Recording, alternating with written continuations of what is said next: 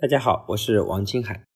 今天给各位带来一个话题，就是这样做，孩子才会管理好自己的时间。很多父母反映，孩子总是做事磨磨蹭蹭，没有时间观念。其实，时间的管理本质上是在管理自己。很多人这一辈子都没有时间管理的概念。相比人的财富来说，人的时间更加的宝贵。所以，当我们发现孩子磨蹭的时候，实际上是我们孩子缺乏时间管理的概念，也是我们培养他的最佳好时机。那怎么办呢？解决孩子拖拉磨蹭的最好的办法之一，就是让他们一起参与制定日常惯例表，然后让他们按照自己的惯例表来执行，来约束自己。那么我们该怎么来制定日常惯例表呢？第一点是要一起来确定一下哪段时间需要做惯例表。比如说孩子睡前特别拖沓，那么建议你可以参与一个叫睡前惯例表。比如说孩子写作业就比较磨蹭，就建立一个作业惯例表。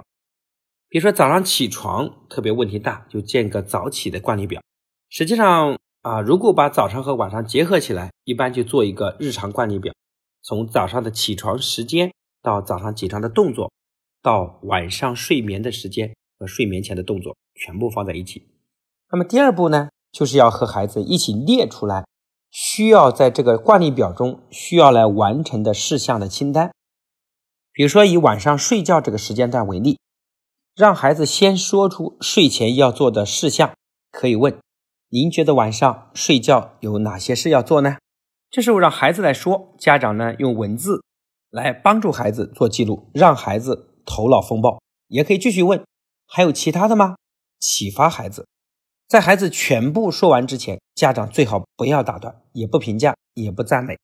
当孩子确定他说完了，如果你还有什么建议，那么可以提出来。比如说再加上刷牙怎么样呀？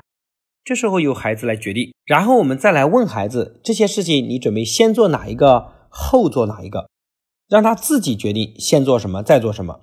比如说睡前的清单里面包括收拾玩具、洗澡、换睡衣、刷牙。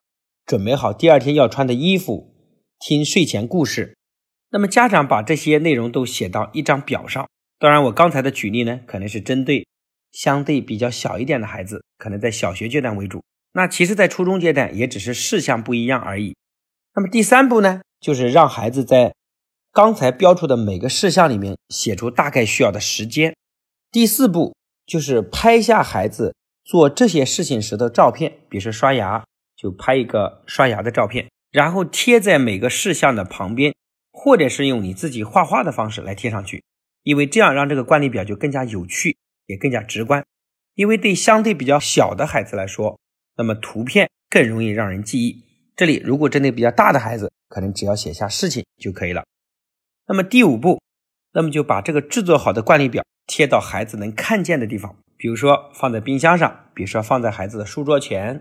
比如说放在家里客厅的某一个显眼的位置，这样当孩子一旦这方面做的不好的时候，我们只需要提醒说你的日常管理表的下一项是什么呀？这时候我们就能放下责备，避免很多唠叨啊。在这里我们也提醒一下，我们不需要加入任何的奖励，因为日常生活是孩子自理能力的表现，这种奖励呢会带走一个人自我成长的成就感，把孩子从自己完成事情的自主感。避免关注到外部的奖励上，变得依赖他人，而且当奖励一旦不能满足孩子的需要的时候，这个孩子就会失去动力。其实讲到这一段的时候，很多家庭曾经犯过这样的错误，因为奖励的方式啊，短期有效，但是后期的依赖性非常的大，也算是后患无穷吧。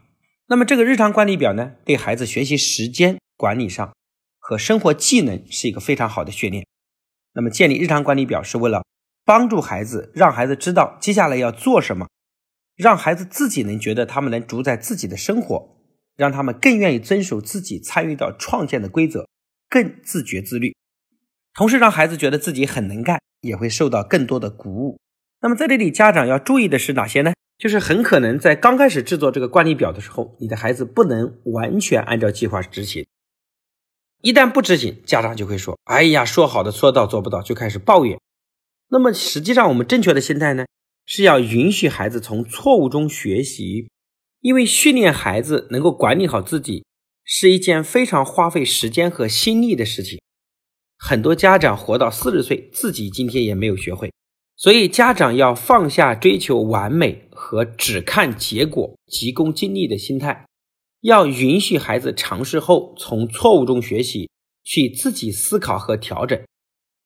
即使是孩子自己承诺的很好，一起参与所制定的惯例表，也需要有个充足的时间的练习来达到最后执行的目的。啊，今天这节课呢就讲到这边，各位回去的作业呢，就是和你的孩子一起来共同。制定一张日常惯例表吧，期待你的孩子能够变得更加的自律和自主。啊，今天的分享就到这边，谢谢大家的认真聆听。